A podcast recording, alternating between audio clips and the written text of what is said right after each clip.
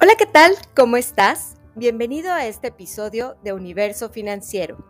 En esta ocasión, Karina Rodríguez, presidenta de Exfinia Financial Services, te compartirá información muy importante para organizar y mejorar tus finanzas personales, familiares y de tu negocio. Estamos seguros de que encontrarás esta información de mucho valor. Muchas gracias por escucharnos. Te dejamos con Karina. Hola a todos, bienvenidos a un episodio más de Universo Financiero. Hoy tengo el honor de tener aquí a mi gran amigo, el doctor Iván Ramírez. Iván es abogado especialista en planeación de negocios y planeación patrimonial. Él es socio del bufete de abogados Iván Ramírez y Asociados. Eh, estudió en la Universidad de Texas en Austin su licenciatura en la Universidad Internacional de Texas A&M, su maestría en ciencias y el Juris Doctor en la Universidad de St. Mary's. Eh, fue presidente de la Asociación de Abogados de San Antonio, sección de abogados internacionales, y en el 2014 San Antonio SIN le otorgó el premio al mejor abogado de planeación patrimonial y fideicomisos. Eh, bienvenido, Iván. Gracias por estar aquí con nosotros. Vamos a hablar de un tema súper interesante para, para toda nuestra audiencia, que es la planeación patrimonial y eh, testamentos, ¿no? Entonces, eh, bienvenido, Iván. La primera pregunta que te vamos a hacer es la típica que me hace cualquier cliente. ¿Qué pasa si yo tengo un testamento en un país extranjero? Vamos a poner como ejemplo México qué pasa con mis activos aquí en Estados Unidos.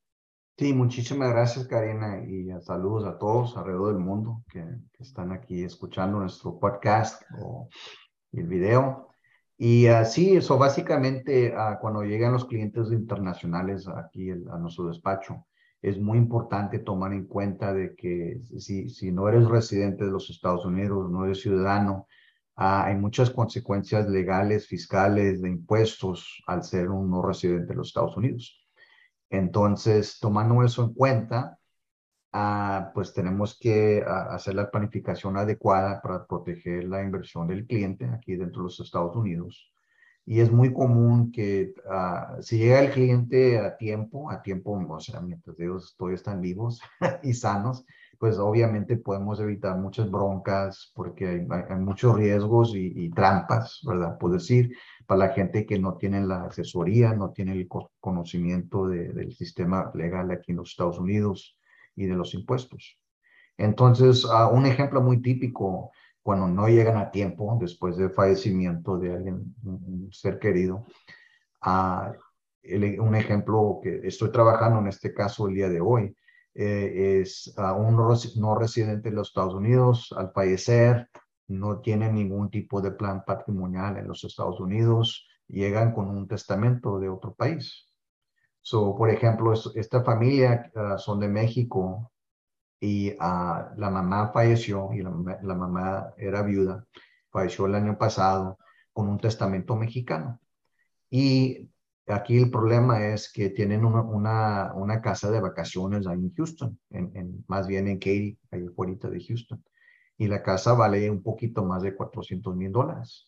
Entonces, el, el testamento mexicano es válido para las instrucciones de sucesión. O sea, en el testamento ah, dice que a mis cuatro hijos adultos en partes iguales van a heredar la casa. Perfecto. Yo hice la, la administración de ese patrimonio de este lado Ah, y le preparé la escritura y otros documentos legales, los archivé con el condado. Bon, los cuatro hijos son dueños de la casa, ningún problema, este testamento mexicano uh, con cuestiones de, de, sucesión. Ahora aquí el problema es el impuesto de herencia. Ok, so el testamento mexicano no, no es una solución para los impuestos de herencia, no es un plan fiscal. Ese es algo que nosotros ofrecemos a nuestros clientes, obviamente. Entonces, como no tuvieron la asesoría para tener un plan fiscal aquí en los Estados Unidos, para esta casa de vacaciones, uh, van a pagar más de 100 mil dólares en impuestos de herencia, que en inglés se llama Federal Estate Tax. So, ese es un, impuesto a nivel federal y Karina ahorita nos va a dar unos, más información y detalles de cómo funciona este impuesto de herencia. So, Karina, adelante, ¿nos puedes sí. explicar? el impuesto de herencia?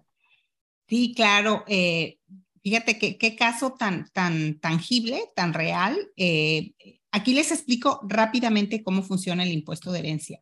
Y ahorita Iván nos va a dar diferentes soluciones para, para, para este impuesto. Pero imagínense que una persona, una pareja de extranjeros compró una propiedad que hoy vale 350 mil dólares. 20 o 30 años más adelante, cuando estas personas fallecen, la propiedad vale un millón de dólares. Y esto es bastante normal, no es nada extraordinario. Eh, cuando estas personas fallecen, quieren que sus hijos hereden esta propiedad, pero estos hijos ahora tienen nueve meses para pagar 40% sobre el valor de la propiedad, que ese es el impuesto de herencia. Muchas personas no están familiarizadas con este proceso porque las personas que somos ciudadanos o residentes de Estados Unidos podemos heredar más de 12 millones de dólares, casi 13 millones de dólares libres de impuestos sin el impuesto de herencia, ¿ok? En cambio, los que son extranjeros solamente tienen una excepción de 60 mil dólares. Todo lo que hereden arriba de 60 mil dólares va a pagar el 40%.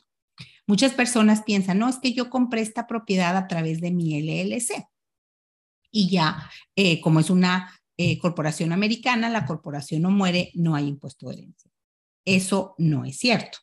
Eh, obviamente, sí se recomienda, ah, y ya Iván les va a hablar por qué se recomienda comprar los bienes raíces a través de una empresa, por cuestiones sobre todo de responsabilidad limitada pero para el impuesto de herencia eso no afecta en lo más mínimo, o sea, no, lo solucionan. ¿Por qué? Porque igualmente estas personas fallecen que eran los dueños de la LLC y eh, ahora sus hijos van a heredar las acciones de la LLC y ahí existe el, el impuesto de herencia. Entonces, para que les quede claro, estos muchachos heredan una propiedad que vale un millón de dólares, su excepción son solamente 60 mil dólares, tienen que pagar el 40% sobre 940 mil dólares, o sea, tienen que pagar 376 mil dólares y tienen nueve meses para hacerlo. Si no, ¿cuáles pudieran ser las consecuencias, Iván, si no pagan estos impuestos dentro de ese tiempo que tienen de nueve meses? So, muchas veces llegan clientes a mi oficina y, no, falleció mamá, falleció papá, tienen una propiedad aquí en Estados Unidos. Y les explico esto del impuesto de herencia. Y luego a veces me dicen, ah, pues, ¿cómo se va a enterar la Hacienda? ¿Cómo se van a enterar el IRS? Y les, les digo lo siguiente. Número uno, legalmente el IRS, Hacienda de los Estados Unidos, ya tiene un embargo sobre esta propiedad. Esa es la ley. Y tal como el IRS tiene un embargo, un lien en inglés sobre la propiedad, no lo van a poder vender.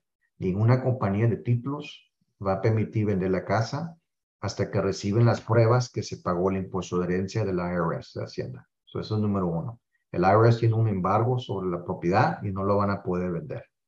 Número dos, si no se, si no se presenta la declaración de impuestos entre nueve meses de, de, de, la fecha de fallecimiento del cliente, del dueño de la casa, después de nueve meses se empiezan a acumular interés.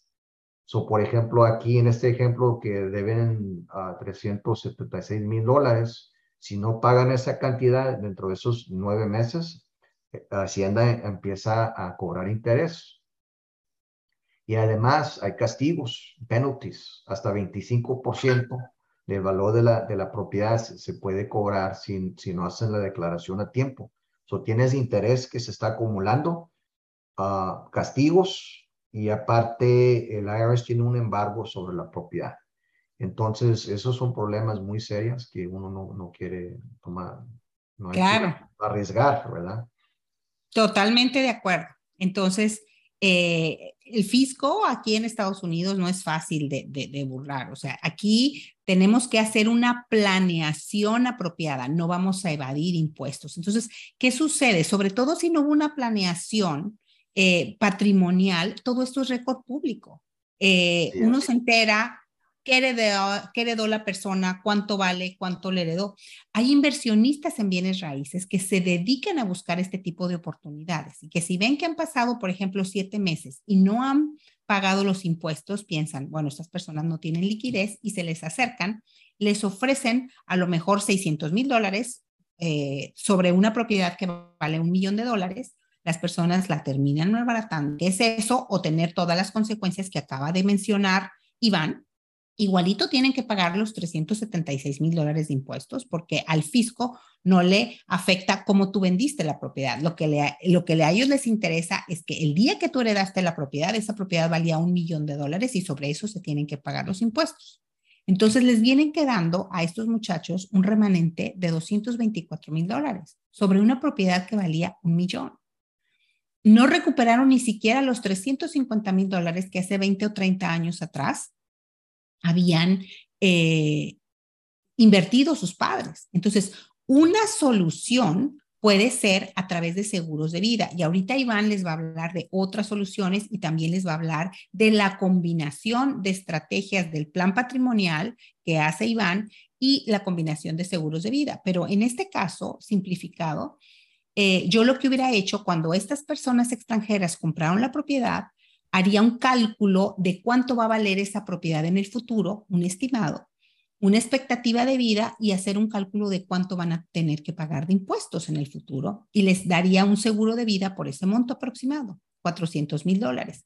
Cuando ellos fallecen, sus hijos reciben el beneficio del seguro de vida libre de impuestos, porque ese es el tratamiento fiscal, no se pagan impuestos sobre el dinero que viene de un seguro de vida, con eso pagan el impuesto de herencia y las propiedades les queda completamente libre. Y ya ellos decidirán si la mantienen, eh, se sigue apreciando o si la venden, pero la venden con tiempo bien vendida. ¿Correcto, Iván?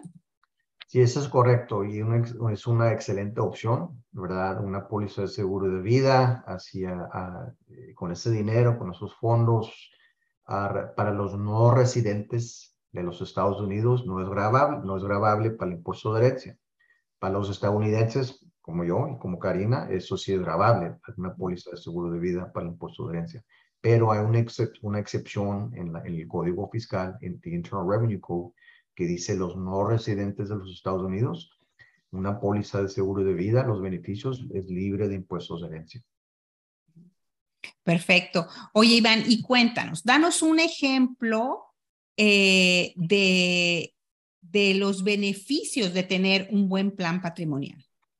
Excelente. So, cada cliente que llega a nuestra oficina, aunque sean residentes, ciudadanos o no residentes de los Estados Unidos, le ofrecemos esos ocho beneficios a cada cliente que llega a nuestro despacho.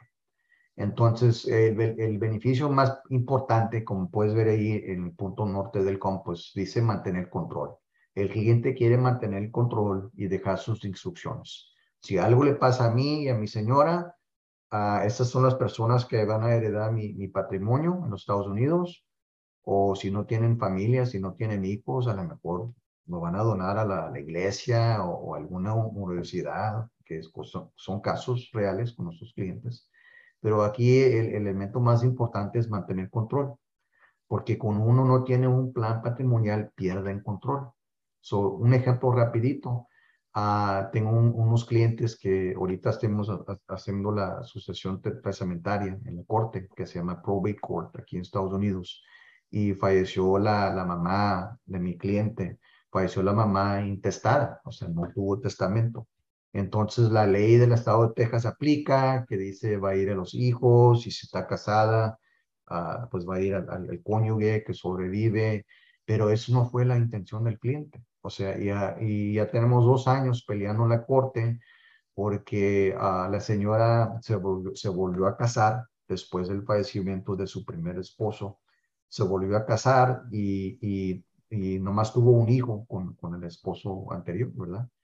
Y con el esposo nuevo pues no, no, hay hijos porque ya es, eh, la señora ya mayor de edad. Entonces ahorita su único hijo que tuvo con el primer esposo está peleando ahorita en la corte con el, con el, ah, con el padrastro por falta de planificación.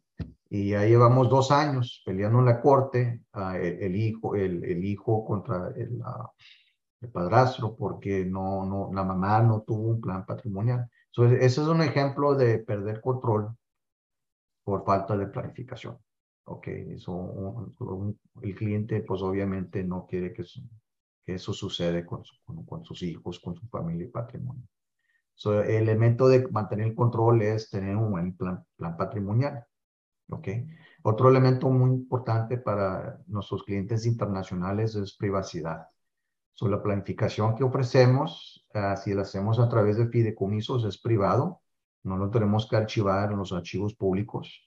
En cambio, un testamento o si fallece intestado el cliente, esos son archivos públicos en las cortes. So, todo el mundo se puede enterar de qué, es el patrimonio del cliente. So, por ejemplo, uh, el famoso cantante Prince, cuando Prince falleció hace unos años, falleció intestado, todos todo los reporteros estaban ahí, ah, qué patrimonio tuvo Prince, quién eran los herederos, porque eran archivos públicos, todo el mundo se puede enterar.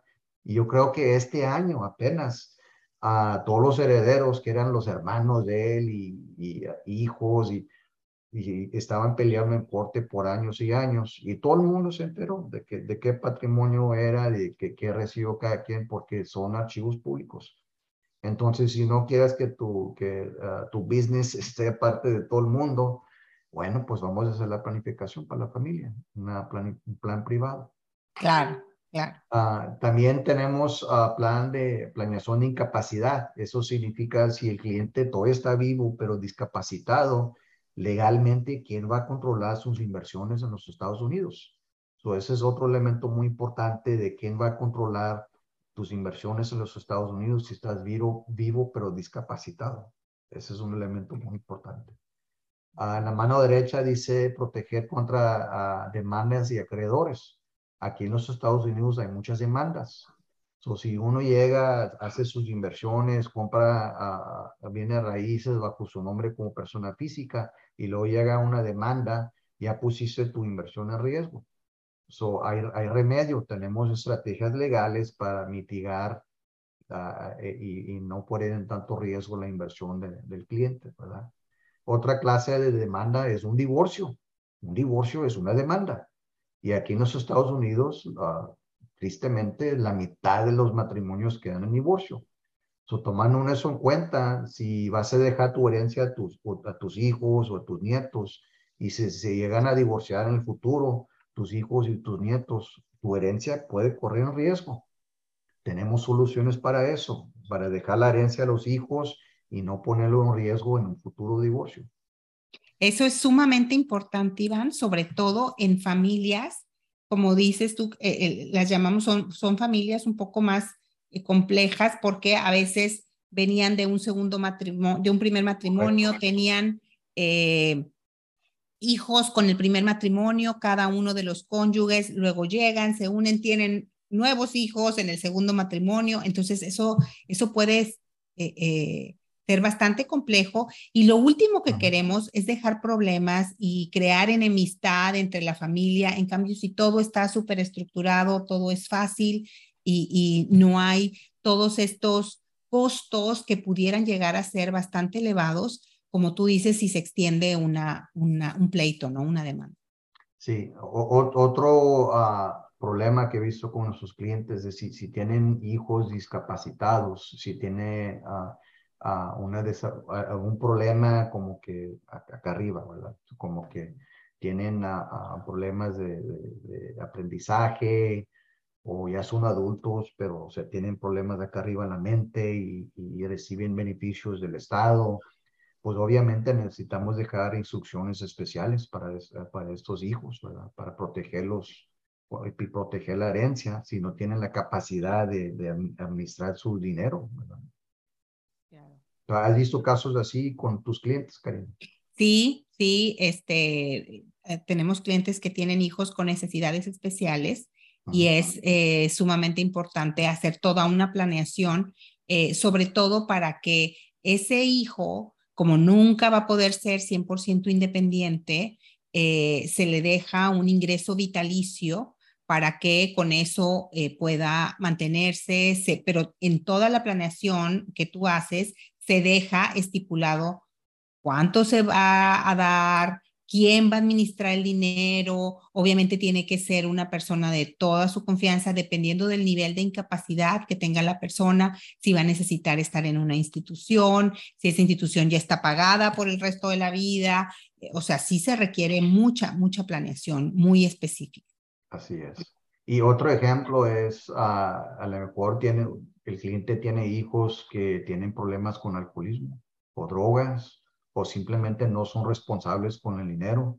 Y en esos casos dejamos instrucciones que el, el fiduciario o el albacea va a ser un banco, por ejemplo, o, una, o una, empresa que ofrece esos, esos, servicios profesionales porque no tienen nadie en la familia con quien pueden confiar con, para, para, ejecutar sus instrucciones de herencia de la, de la sucesión. Sí, e, ese, ese es un buen punto también. Sí. Uh, de los otros elementos aquí, de los beneficios, como pueden ver, uh, ya hablamos del impuesto de herencia y la, y la importancia, de, de, y Karina nos, dio un ejemplo ahí de, de, qué costoso sería para los no residentes de los Estados Unidos. La tasa es muy alta, hasta 40%. Y también podemos, ofrecemos estrategias para minimizar los impuestos sobre ingresos. Uh, y también tenemos algunos clientes que desean ayudar a la comunidad con planeación caricativa, ¿verdad? Entonces, por ejemplo, tengo un cliente que uh, no, nunca tuvo hijos y falleció hace como cinco años. Y como no tuvo hijos y era muy religiosa, eh, el valor de su patrimonio era como casi cuatro millones de dólares cuando falleció. Todo ese dinero lo dejó a un convento de monjas, porque era muy religiosa la señora y cada semana iba a ese convento de las monjas y rezaba ahí con las monjitas le dejó ahí los cuatro millones de, dólares. No, pues eh, sí, es importante tener toda esa planeación para asegurarnos que nuestro dinero se va exactamente a donde queremos que, que se vaya, ¿no? Y, y eso es muy importante, tener la planeación eh, por adelantado, porque, o sea, puede ser muy costo efectivo toda esta planeación si lo hacemos apropiadamente y, y si no lo hacemos puede ser muy costoso. Eh, todas las, las, demandas y todo, todo el proceso. Cuéntanos un poco, Iván, del proceso. Vamos a suponer que una persona muere intestada, o sea, ¿qué tan largo o qué tan difícil, qué tan caro puede llegar a ser el proceso? Cuando fallecen intestados, sin testamento, sí. ok, sí, tengo un ejemplo que uh, uh, del año pasado, un cliente de Argentina de Buenos Aires, Argentina. Falleció el señor y no estaba casado, era un señor divorciado, pero tuvo una novia, ¿verdad? Y, dos hijos adultos. So llegaron los hijos adultos conmigo aquí en mi despacho acá en Texas, porque el papá tenía un portafolio de inversiones aquí en, en, Texas, en los Estados Unidos. Y era grabable para el impuesto de herencia, parte de, de sus inversiones. Y además tuvimos que hacer un juicio en la corte, en el probate court aquí en San Antonio, Texas.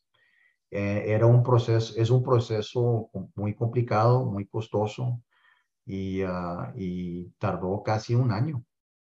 Uh, porque aparte de, de, del proceso que es, es, muy complicado, era durante COVID y todo la, pues los casos estaban muy retrasados en la corte por el COVID y todo, todo se hizo a través de Zoom de, de videoconferencia. So, los, los clientes participaron en las audiencias con la corte remoto desde, desde Buenos Aires, Argentina, lo hicimos a través de Zoom, pero en total eh, era muy casi, yo creo que uh, simplemente lo, lo, todos los gastos administrativos, los honorarios de abogados, honorarios de los contadores, pagaron casi 25 mil dólares, nomás en la administración. O sea, nada de impuestos. El impuesto, el impuesto no era mucho, creo que era como 50 mil dólares el impuesto de herencia, porque la mayoría de las inversiones eran offshore para el señor, aunque el, el asesor financiero estaba aquí en Texas, ¿verdad? Pero en total, eh, casi un año de administración de patrimonio. Y ese, eso es cuando nadie estaba peleando, porque la novia allá en Argentina recibió una herencia allá en Argentina pero aquí en los Estados Unidos uh, no, no hubo problemas con la novia del papá, o sea, no, no dijo, no, pues estamos casados, no. Entonces, si, sin pleitos, duró un año. Ya te imaginas si, si, si hubo pleitos, pues. Claro, no, no, no, no, no, no me puedo imaginar, eso se puede extender muchísimo. Y, y, cuéntanos también, Iván, de las estrategias o soluciones que existen con los impuestos federales para, para la herencia de, de no residentes. Sí, claro que sí. So, les voy a aquí dar un ejemplo de, un caso real de unos clientes de la Ciudad de México que eran no residentes de los Estados Unidos. So, este cliente tenía uh, tres casas de vacaciones una casa de vacaciones en, Texas y dos en el estado de Florida. Y estas tres casas de vacaciones valían aproximadamente 5.5 millones de dólares. ok, perfecto. Entonces, para estas tres casas de vacaciones, sin un, sin un plan patrimonial, al, fallecer los dueños, que eran mamá y papá, iban a pagar un poquito más de 2 millones de dólares en impuestos de herencia. Pero, o sea, llegaron a tiempo, o sea, llegaron aquí, el contador de ellos allá en México les recomendó mi despacho y les, les, armé un buen plan patrimonial. Entonces, esa es la estructura que, que hice para esta familia. Ah, le constituí un LLC aquí en el estado de Texas y, y, la casa de vacaciones aquí en Texas lo titulamos a través de la LLC, que es una, una entidad empresarial aquí en Estados Unidos. Y luego ah, el, el señor ya ya tuvo una LLC, una compañía de responsabilidad limitada en el estado de Florida. So, con esa LLC en, el estado de Florida, titulamos las dos casas de vacaciones en el estado de Florida y el accionista de la, de la LLC en, Florida era el Texas LLC. todo, bajo, todo estaba bajo la paraguas de la Texas LLC, que es la entidad empresarial. Entonces, uh, ¿quién son los accionistas? Okay los accionistas y le hicimos dos fideicomisos, que son trusts en inglés. Y nada más para que entiendan rapidito, hay diferentes clases de fideicomisos. Así como vas a, quieres comprar nieve, hay diferentes sabores de nieve. Hay chocolate, hay vainilla, hay fresa. Igual con fideicomisos, hay diferentes sabores de, de fideicomisos. Depende eh, en qué son las metas del cliente y, y, es lo más recomendable para esta familia en particular. En este caso, ah, les, preparé dos fideicomisos irrevocables. Uh, como pueden ver ahí, un Management Trust. El Management Trust es para llevar a cabo la administración y un fideicomiso para los hijos. Ok, eh, como puedes ver ahí, hijas irrevocable trust. Ok, entonces, uh, de esta manera, con esta estructura, tienen los beneficios que les enseñé aquí en esta gráfica cero impuestos de herencia, el Señor va a mantener control porque ya dejó sus instrucciones. Al fallecer, el fideicomiso de, mis hijas ya es 99% accionista. Ok, eso hizo una donación en vida del 99% de las acciones de la empresa y la empresa es dueño de la casa de vacaciones. Entonces ya dejó sus instrucciones. También protege contra si, si sus hijas ahorita son solteras pero si en el futuro, cuando se casan las hijas, si, si llega un divorcio, eh, esos futuros ex yernos no van a poder tocar ese patrimonio porque está dentro de ese fideicomiso. Eso protege contra demandas y, y futuros divorcios. Eso es muy importante, Iván. Disculpa que te interrumpa, pero adelante, eso es muy importante. Hay muchos clientes que quieren asegurarse que el patrimonio queda entre su familia porque como sabemos, cada vez es más común los divorcios, entonces quieren que se queden sus hijos o sus nietos, que no vayan a tener acceso a ese dinero los yernos, las nueras, eh, en caso de, de, un divorcio. Entonces, eso que dices de ponerlo dentro de un fideicomiso es muy, muy importante. Y además, mientras existe el patrimonio dentro de este acto legal, los fideicomisos siguen hasta 300 años. Eso se llama un Dynasty Trust. Un Dynasty Trust es un fideicomiso que existe hasta 300 años y eso es un, buen beneficio para el cliente porque el, fideicomiso sigue para los hijos, los nietos, los bisnietos, los bisnietos. Mientras hay patrimonio, los fideicomisos siguen. No, e, excelente, excelente solución. Eh, ¿Algún otro ejemplo que tengas de un buen plan patrimonial sobre propiedades, por ejemplo? Sí, pues otro ejemplo, como ah, mencionaste tú, Karina, hace ratito, es uh, planeación con pólizas de seguro de vida. ¿Nos puedes explicar otra, otra vez qué es el beneficio de la póliza de seguro de vida o otras estrategias que ofreces? Sí, claro. Eh, mira, aquí les voy a compartir la pantalla, si me permiten. Em, existen diferentes estrategias para eh, evitar el impuesto de herencia. Existen diferentes maneras de invertir de acuerdo a impuestos. Lo que nosotros hacemos es diversificar a nuestros clientes eh, en cada una de estas categorías. Cada una tiene beneficios, tiene limitaciones, pero nuestro trabajo es hacer un análisis y ver exactamente cuánto les conviene tener en impuestos continuos, cuánto en impuestos diferidos y cuánto en impuestos preferenciales. En los impuestos preferenciales entran los seguros de vida con ahorro, que son estos, los 7702C, en donde todo el dinero que tú ahorras dentro del paraguas de un seguro de vida crece libre de impuestos y lo puedes retirar libre de impuestos en vida, si así lo deseas, en cualquier momento, por cualquier razón, o si no lo vas a sacar en vida, lo puedes heredar también eh, libre de impuestos.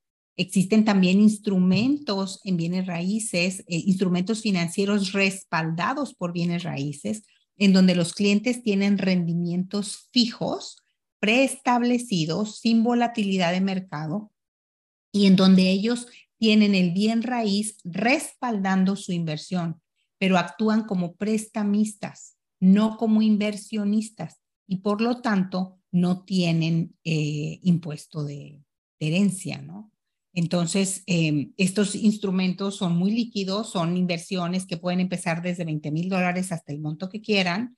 Eh, los plazos son entre seis meses hasta máximo 24 meses y les pueden dar rendimientos entre el 5, el 10% y existen otras opciones si quieren eh, rendimientos más altos. Dependiendo ese, es un, eso es un uh, beneficio muy importante, Karina, que bajo el código fiscal aquí en los Estados Unidos, para los no residentes de los Estados Unidos, hay ciertas clases de inversiones libres de impuestos de herencia.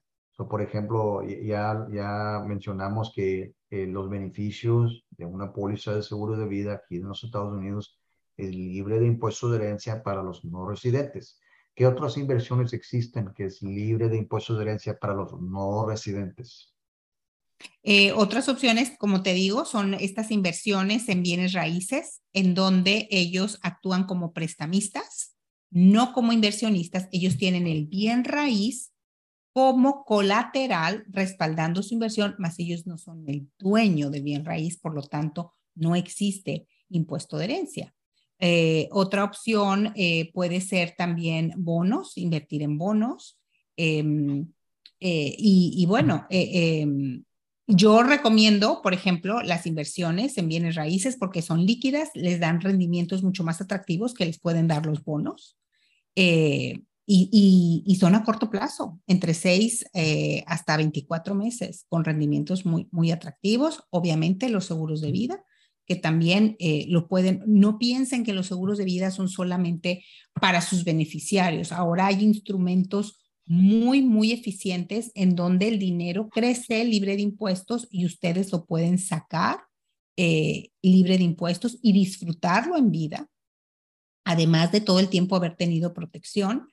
Y eh, el crecimiento se puede dar de acuerdo a los índices de la bolsa. Entonces pueden llegar a tener eh, rendimientos muy atractivos em, y además su capital está protegido de cualquier caída de mercado.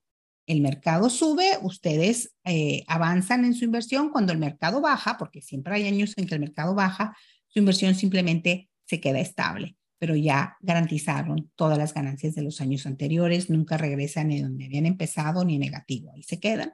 Y cuando vuelve a subir, a partir de donde se habían quedado, vuelven a, vuelven a seguir subiendo.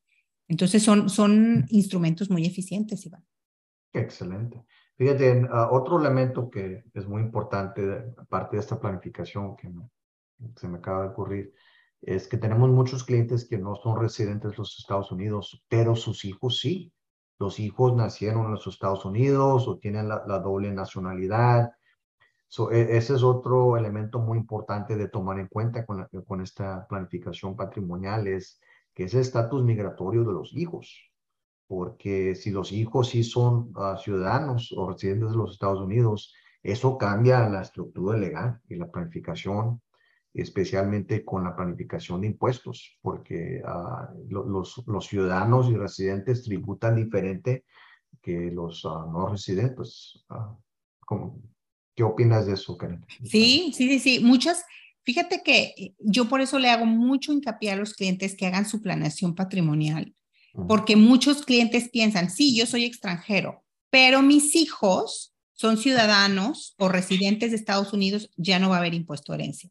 No, acuérdense que lo que determina el impuesto de herencia es quién está heredando esa propiedad.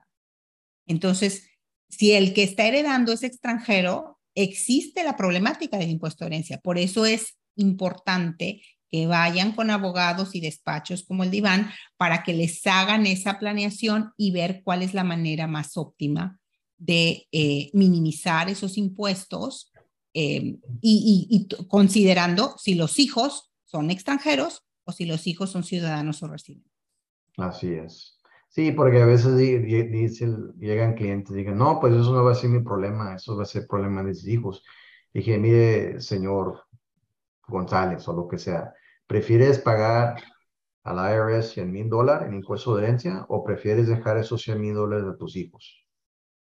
Ese es el análisis, ¿verdad? O sea, ¿le dejas a tu familia o lo vas a pagar a Hacienda? ¿Cuál prefieres? Pues nadie quiere pagar Hacienda, obviamente. Entonces. No, y, además dejas un problemón, puedes dejar este, eh, problemas hasta entre miembros de familia. ¿Cómo quieres que te recuerden? ¿Cuál es el legado que quieres dejar? Hay maneras de estructurar instrumentos financieros con una buena eh, planificación patrimonial para que tus nietos de por vida reciban, eh, por ejemplo, un monto de dinero cada cumpleaños.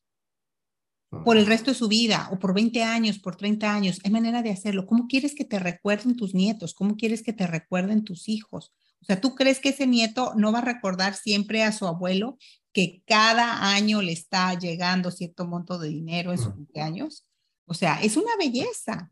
Eh, entonces, em, se pueden hacer muchas, muchas eh, maneras eh, de hacer una planeación eficiente y dejar todo estructurado y que digan, mira, qué, qué previsor fue mi papá, fue mi mamá, que todos nos lo dejaron perfecto, no nos dejaron dolores de cabeza, todo está distribuido como ellos querían todos felices, toda la familia feliz, ningún problema, eh, y, hacen que su dinero eh, se herede de la manera más eficiente también.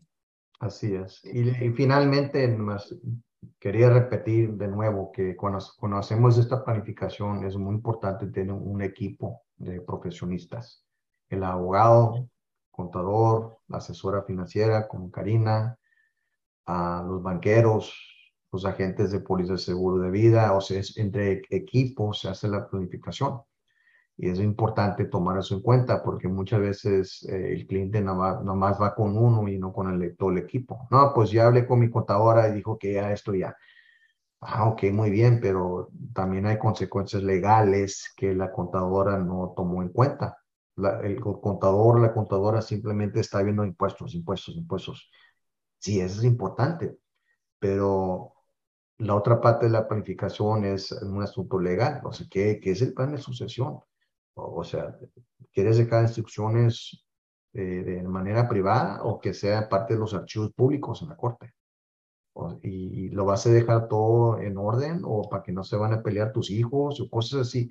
Eso un contador no ofrece esos servicios. Por eso es importante tener ese equipo. Igual, yo no soy asesor financiero. Yo no vendo pólizas de seguro de vida para eso dependo en Karina, ¿verdad? Y, otros asesores financieros para dar esa asesoría de, en qué podemos invertir, para, según nuestras metas, para, para los beneficios para la familia. ¿Correcto, Karina?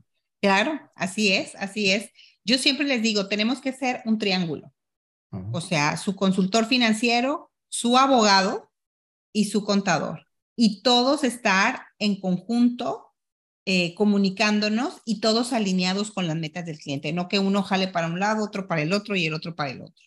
Y no le hacen las estrategias eficientes a los clientes. y, otro error que he visto con mis clientes internacionales es uh, tomando los, los, consejos de sus, sus, asesores en, en, su país. es muy común, no, pues yo tengo mis fiscalistas de México y, y tengo un plan muy bonito según las leyes de México, me ahorra muchos impuestos de México. Ah, sí, señor o señora tal, pero aquí en los Estados Unidos. El patrimonio está acá en los Estados Unidos. Tiene que cumplir de las leyes de los Estados Unidos. No, no, no, pues ya, ya tengo todo arreglado ya en México. Sí, pero ellos no son abogados y contadores que en los Estados Unidos. Entonces, eso es nada más la mitad del análisis. Si tienes patrimonio en ambos lados y, y eres un no residente de los Estados Unidos, necesitas esa planeación de este lado, de los Estados Unidos, y no depender 100% en sus asesores en su país, ¿verdad? Fuera de los Estados Unidos, porque eso es nada más la mitad del análisis. Claro, totalmente de acuerdo. Bueno, qué información tan valiosa nos has eh, dado hoy, Iván. Muchísimas gracias por tu tiempo. ¿Algo más que quieras agregar antes de dar por cerrado este episodio?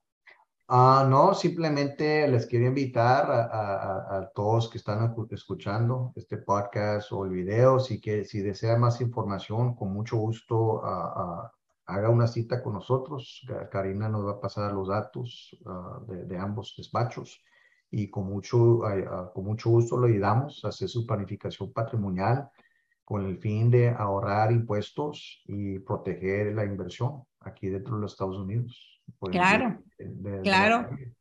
Eh, Iván, vamos a poner tu información de contacto al final de la grabación, eh, pero si quieres mencionar cuál es la manera más eficiente de contactarte. Sí, uh, mi correo electrónico uh, es iván arroba ram medio law.com eh, y también lo va a compartir para Karina después de la grabación o el teléfono aquí de nuestro despacho es 210 448 7755. Repito, es 210-448-7755. Y muchísimas gracias, Karina, por, por invitarme y por ser uno de tus, uh, tus invitados aquí. No, no, encantada de tenerte. Siempre estamos buscando cómo dar valor agregado a nuestra audiencia. Eh, y bueno, una buena planeación patrimonial con un abogado especializado como tú en en planeación patrimonial internacional eh, es, es, sumamente importante. Muchos de nuestros clientes eh, viven acá, muchos viven en el extranjero, muchos tienen negocios o activos en diferentes países. Y la asesoría de alguien como tú es sumamente importante. Muchísimas gracias, Iván. Sé que eres una persona muy ocupada. Muchísimas gracias por tu tiempo. Eh, y bueno, no dejen de ver nuestra eh, transmisión también en el canal de YouTube. Ahí van a poder ver todas las diapositivas o slides eh, que se compartieron para que les queden estos conceptos más claros. Estamos a la orden y nos vemos en nuestro próximo episodio de Universo Financiero. Les mando un fuerte abrazo. Muchísimas gracias por escuchar este episodio de Universo Financiero. Esperamos que haya sido de tu interés y que esta información te lleve a reflexionar en las estrategias a tu alcance para tu planeación financiera. Te invitamos a visitar nuestra página web exfinia.com y a seguirnos en redes sociales. Al suscribirte a este canal, no te perderás la información que aquí se estará compartiendo constantemente en los próximos episodios de Universo Financiero. Gracias nuevamente. Hasta la próxima.